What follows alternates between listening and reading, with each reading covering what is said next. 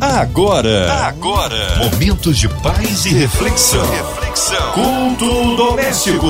A palavra de Deus para o seu coração.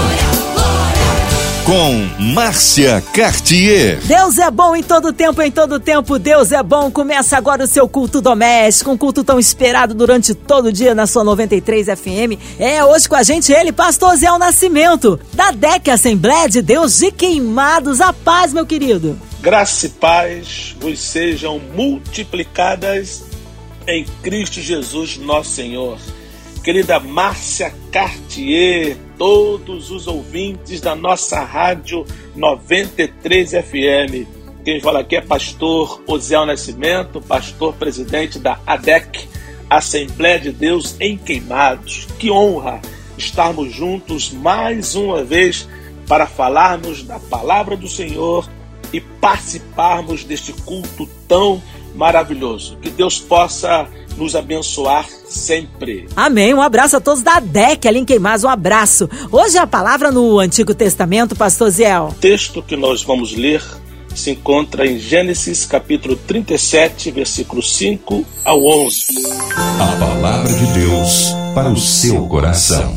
Certa vez, José teve um sonho e quando contou a seus irmãos, eles passaram a odiá-lo ainda mais.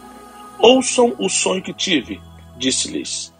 Estávamos amarrando os feixes de trigo no campo, quando meu feixe se levantou e ficou em pé, e os seus feixes se ajuntaram ao redor do meu e se curvaram diante dele.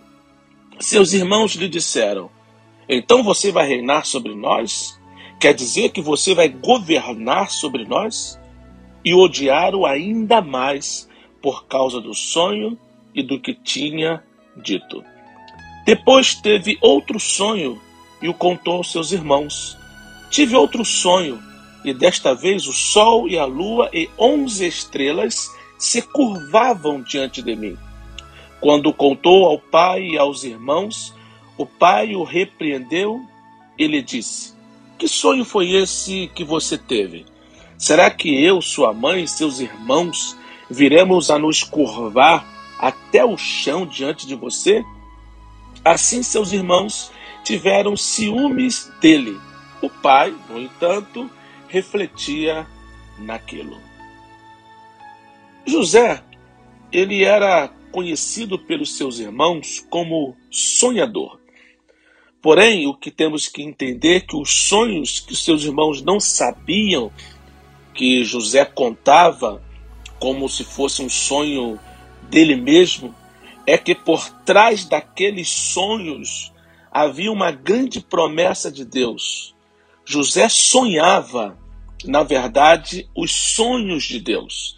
É claro que quando eu falo os sonhos de Deus, eu estou usando aqui no sentido figurado, um desejo, uma aspiração.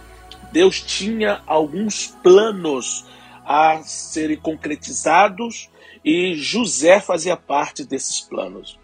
Entendendo um pouquinho da história de José, certo dia, quando os irmãos mais velhos de José pastoreavam as ovelhas de seu pai, Jacó pediu que fosse ver como eles estavam passando. Quando os irmãos de José o viram chegar, alguns deles disseram: Vamos matá-lo. Mas Rubens, o mais velho, disse: Não façam isso. No entanto, eles pegaram José e o jogaram dentro de um poço seco. Depois sentaram-se para decidir o que fazer. Aqui já percebe, aqui a gente já percebe uma situação muito triste. Uma família desestruturada, onde os irmãos mais velhos têm ciúmes do irmão mais novo. Talvez pelo tratamento diferenciado que o pai dava para José, mas embora isso não justifique, eu costumo dizer que como José era filho da velhice de Jacó, era como se Jacó tratasse José não como filho, e sim como neto, já que ele já poderia ser avô. É só apenas uma colocação.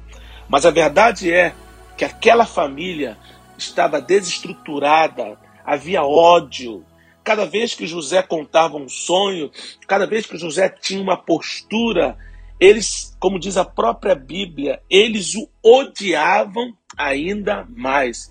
Isso significa dizer que eles já odiavam e passavam a odiar ainda mais. E neste momento, quando eles decidem matar José, acabar com o sonho dele, acabar com toda aquela situação, embora tivessem sido impedido pelo irmão mais velho, Rubem, agora eles decidem vender, porque naquele momento do ódio exacerbado, no auge da maldade, nessa hora diz a Bíblia que surgiram alguns ismaelitas, é, e Judá disse aos seus irmãos: Vamos vendê-los aos ismaelitas. Interessante que essa já era, eu entendo ali que já é parte da providência de Deus. Se esses ismaelitas não aparecem ali, quem sabe aqueles irmãos é, cometiam a atrocidade de matar o próprio irmão. Mas ao vender, Deus já vê ali, é claro que eu falo Deus já vê ali, também uma linguagem humana, uma possibilidade de um escape. E ao ser vendido por 20 moedas de prata, ele vai para a casa de Potifar e chegando na casa de Potifar, ele vai parar lá depois de ismaelitas começam a vender. Potifar compra José e José vai para sua casa e aquele sonhador cuja mão de Deus estava sobre ele, o que, que acontece? Ele é próspero na casa de Potifar. Agora, como é que os irmãos vão justificar a ausência de José? Como vão justificar que José tinha sido, que José desapareceu? E foi muito triste. Que, o que, que aconteceu? O que os irmãos iriam dizer ao pai? Eles mataram um cabrito e mergulharam a bela capa de José no sangue do cabrito, depois levar a capa para casa seu pai Jacó e disseram: Encontramos isto. Veja se não é a capa de José. Que maldade, né? Jacó viu que era, ele clamou: algum animal selvagem deve ter matado José. E era isso mesmo que os irmãos de José queriam que seu pai pensasse. Jacó ficou muito triste, chorou por muitos dias. Eu fico pensando, que tipo de pessoa, que tipo de gente é capaz de fazer isso? Além de vender o próprio irmão, enganar o próprio pai. Talvez a sua situação, claro, não seja tão grave quanto esta, mas nós vamos observar na história de vida de José que Deus ele nunca perde o controle. Se você tem um sonho, se Deus tem um sonho com você, não importa o que acontecer, Deus nunca perde o controle. E nós vamos entender claramente que mais um pouco à frente, quando na casa de Potifar tudo ia bem para o querido José, ele tinha as ordens, ele dava, na verdade, as ordens em casa. Potifar faz um acordo com ele. Eu vejo que a mão do Senhor está sobre você, jovem. Queridos, é que esse é o ponto principal da nossa vida. Se a mão do Senhor estiver sobre nós, se a mão do Senhor estiver nos guiando, tudo será diferente. Por quê? Independente das circunstâncias adversas. Se a mão do Senhor está sobre a nossa vida, vai dar tudo certo. Eu costumo dizer que a mão do Senhor, ela não nos acompanha. Nós é que acompanhamos a mão do Senhor. Isso implica dizer que a mão do Senhor está sobre nós enquanto nós estamos debaixo da vontade dele. José foi vendido pelos seus irmãos, mas não saiu da vontade de Deus, do amão do Senhor estava sobre ele. José vai para a casa de Potifar, é um escravo de Potifar, ele não se desviou da vontade de Deus, a mão do Senhor estava sobre ele. Quando a mulher de Potifar tenta ter um relacionamento forçado com José, José foge. Por que, que ele foge? A mão do Senhor acompanha José. Porque, na verdade, José não tinha se desviado da vontade de Deus. E como não se desviou da vontade de Deus, a mão do Senhor estava sobre ele. Então, tome muito cuidado. A mão do Senhor não nos acompanha simplesmente aonde nós formos, mas sim quando estivermos no centro da Sua vontade, quando fizermos o que Ele quer, independente das circunstâncias, a mão do Senhor sempre vai estar conosco. E como eu estava dizendo, a mulher de Potifar tenta ter um relacionamento terrivelmente forçado com José. José foge ao fugir, ele acaba sendo preso porque a mulher rejeitada, ela começa a acusar injustamente Potifar, não vê outra saída, prende José. José vai aparecer, vai, vai parar na prisão terrivelmente, mas a mão do Senhor continuou acompanhando José. Mas por que que acompanhou? Porque José, embora fora levado preso, ele não tinha saído do centro da vontade de Deus. A mão do Senhor vai até onde nós estamos, desde que nós estejamos no centro da vontade de Deus. Por isso eu repito, não desista do seu sonho, independente das circunstâncias, como elas estiverem, não adianta, as coisas vão acontecer de acordo com o centro da vontade de Deus.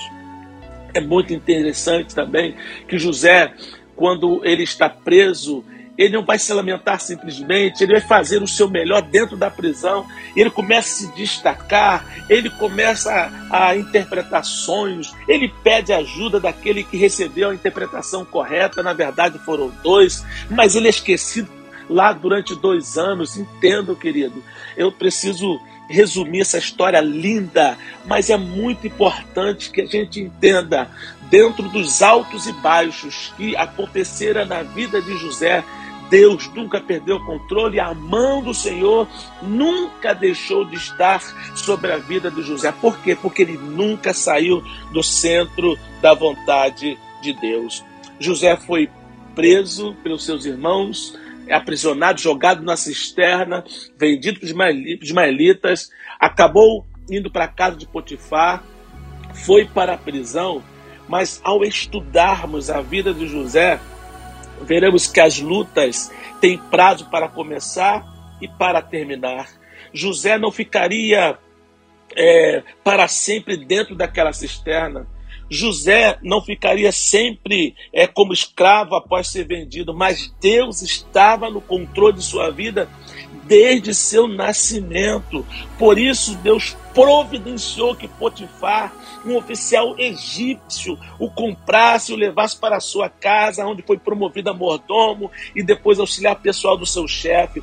Mas como o diabo, o acusador, não havia desistido de persegui-lo, ele foi tentado pela mulher de Potifar, como eu já disse, e por não aceitar seu jogo, sedução, mentiu para o seu marido, acusando-o de ter abusado dela. José de novo vai parar na prisão, seu comportamento fez dele o prisioneiro modelo e assim foi promovido assistente da guarda. Queridos, os altos e baixos, os problemas, a adversidade têm prazo de validade. Mas, glória a Deus, ao interpretar um sonho de Faraó, José teria sua vida totalmente transformada. É aqui o ponto especial dessa história. Quando é, Potifar é, prende José. José vai parar na prisão. Quando José interpreta o sonho do padeiro e do copeiro, ele fica como aquele que tem uma possibilidade, na verdade, uma habilidade dada por Deus, um dom dado por Deus ou dada por Deus para interpretar sonho. E depois de somente dois anos, mas na hora certa, quando o rei, quando o faraó tem o sonho, o copeiro se lembra de José, que tinha cometido injustiça, e o esquecendo lá na prisão. Mas ele vem. Eu gosto muito de um texto da Bíblia, quando alguém diz assim para José: o, o faraó teve um sonho e ninguém sabe interpretar. E José simplesmente ele vai se barbear, como se preparando para a vitória. Então é muito importante que a gente entenda. E ao interpretar um sonho do faraó, José teria sua vida totalmente transformada, pois o Espírito de Deus estava com ele, a mão do Senhor estava com ele. faraó ficou tão impressionado com a sabedoria e com os conselhos de José que o nomeou governador sobre toda a terra do Egito. Depois disso, José foi instrumento de Deus para matar a fome de seus irmãos, aos quais também perdoou. Aqui que eu quero colocar um ponto muito importante. Deus não colocou José simplesmente numa posição de superioridade para humilhar os seus onze irmãos mais velhos do que ele, o seu pai, como ele sonhou no sol e a estrela o sol, a lua e onze estrelas é, se curvando diante dele. Esse curvar não era simplesmente para humilhá-los, é porque Deus tinha um plano tão extraordinário na vida do, do povo dele que no momento de fome, no momento de seca, no momento de caos, alguém é, é, precisaria ser usado, porque a toda a terra, não só o Egito, mas toda a terra naquela época passou sete anos de abundância, depois sete anos de escassez. E se não fosse Deus usando José no Egito, olha que coisa interessante, de uma forma extraordinária, habilidosa, sábia, ele começou a armazenar é, trigo, armazenar é, mantimentos no tempo de fartura, para que no tempo de escassez as pessoas fossem abençoadas. E até mesmo José, é, até mesmo os irmãos de José, até mesmo Jacó, é, se viu necessitado, se, é, sentiu-se que precis, sentiu que precisava buscar ajuda até o Egito. Quem é que estava lá no Egito para abençoar Jacó, para abençoar aqueles onze filhos de Jacó, os irmãos de José? É o próprio José eu quero aqui dizer uma palavra para você. Se Deus te exaltar, Ele quer te exaltar para glorificar o nome dele, para servir outras pessoas. Infelizmente, algumas pessoas é, pensam e pedem a Deus exaltação para que se vingue. As pessoas vão ver aqueles que não quiseram me ajudar, aqueles que não quiseram me estender as mãos, aqueles que ignoraram, aqueles que caçoaram de mim, aqueles que falaram mal da minha pessoa.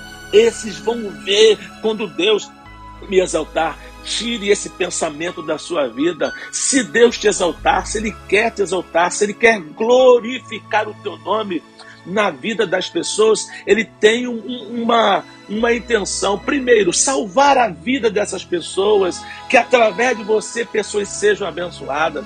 No grande encontro, lá no final do livro de Gênesis, quando os irmãos é, vão conhecer José, José vira para os seus irmãos e diz assim: vocês bem tentaram mal contra mim, mas Deus transformou esse mal em bem para que muitas vidas se conservassem nos dias de hoje. Esse é o ponto principal. Queridos, o sonho de José se concretizou após passar 13 anos, porém Deus esteve sempre no controle da situação e provou isso permitindo que o sonho se concretizasse na hora certa.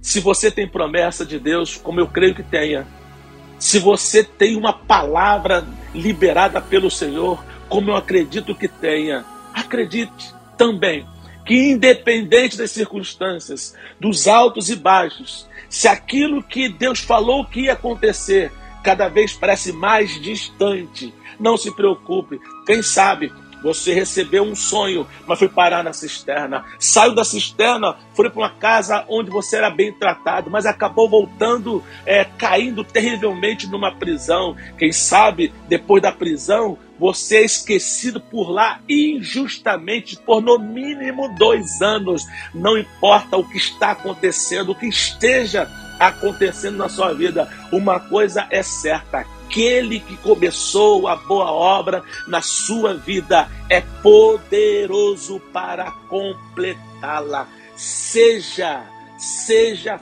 firme, seja constante, sempre abundante na obra do Senhor. Tenha convicção de que a obra de Deus na sua vida teve o seu início e Deus vai completá-la. Amém? Que Deus possa abençoar rica e poderosamente. Que os sonhos de Deus, ou seja, os desejos, os planos, a vontade, as diretrizes, aquilo que Deus tem para fazer na sua vida, não seja frustrado por uma desistência sua, por, por uma desistência minha, mas que permaneçamos firmes no Senhor, que é capaz de nos abençoar, independente das circunstâncias. Os sonhos de Deus, como diz o hino, jamais vão morrer. Aquele que completou, aquele que começou a boa obra na sua vida é poderoso para completá-la. Beijo no coração, que Deus abençoe cada vez mais todos nós, em nome de Jesus. Aleluia! Deus é tremendo, Ele é fiel. Que maravilha, que palavra abençoada. Cremos um Deus de misericórdia e poder. Neste momento, nós queremos incluir você e toda a sua família, ouvinte amado. Talvez encarcerado, talvez no hospital, numa clínica, com o coraçãozinho enlutado, precisando de socorro de Deus, seja qual for a área da sua vida, colocando nossas famílias, nossos pastores, missionários em campo, nosso querido pastor Zé Nascimento, sua vida, família e ministério, a equipe da 93 FM, nossa irmã Evelise de Oliveira, Marina de Oliveira, André Mari Família, Cristina Xista e Família, nosso irmão sonoplasta Fabiano e toda a sua família. Nós cremos um Deus de poder. Vamos colocar também a cidade do Rio de Janeiro, o nosso Brasil, autoridades governamentais, nosso presidente, pastor Zé Nascimento, oremos. Querido Deus, dono das nossas vidas, razão da nossa existência. Tu sabes, ó Deus, o quanto nós dependemos de Ti. E quero te fazer um pedido todo especial, Pai. Abençoe toda a diretoria da nossa rádio 93 FM e também da MK Music. Meu Deus, nós estamos vivendo momentos de tantos desafios e com os teus filhos não é diferente. Ah, pai, pai, esse momento que nós vivemos, quantos enfermos, quantas pessoas ilutadas, quantas dificuldades ainda temos que enfrentar esses profissionais corajosos da saúde que têm enfrentado não só a doença em si, mas também é, têm procurado ajudar os aflitos e enlutados. Meu Deus, nós entregamos nas tuas mãos a situação internacional, como por exemplo do Talibã, do Afeganistão, os desdobramentos no mundo que têm sido tão terrível, terríveis e tão marcante na vida de muitas pessoas, a situação econômica e política do nosso querido Brasil. Meu Deus, eu coloco nas tuas mãos mais uma vez a nossa querida nação. Meu Deus, que a tua mão esteja sobre nós de uma forma muito especial, a todos os ouvintes que têm enfrentado dificuldades, que têm passado por lutas, que estão enlutados, que a tua mão poderosa seja um bálsamo na vida dessas pessoas, para a glória do teu nome, em nome de Jesus. Amém. Amém, aleluia, glórias a Deus. Pastor Zé Nascimento, que alegria recebê-lo em mais um culto doméstico. O povo quer saber o horário de culto ali da DEC, Assembleia de Deus em Queimados, também endereço, mídias sociais e, é claro, suas considerações finais, Pastor Zé. Meus queridos irmãos, mais uma vez, querida Márcia Cartier, todos os ouvintes da nossa Rádio 93 FM, Louvo a Deus pela vida de vocês. Como eu disse, eu sou pastor presidente da DEC, pastor Rosel Nascimento.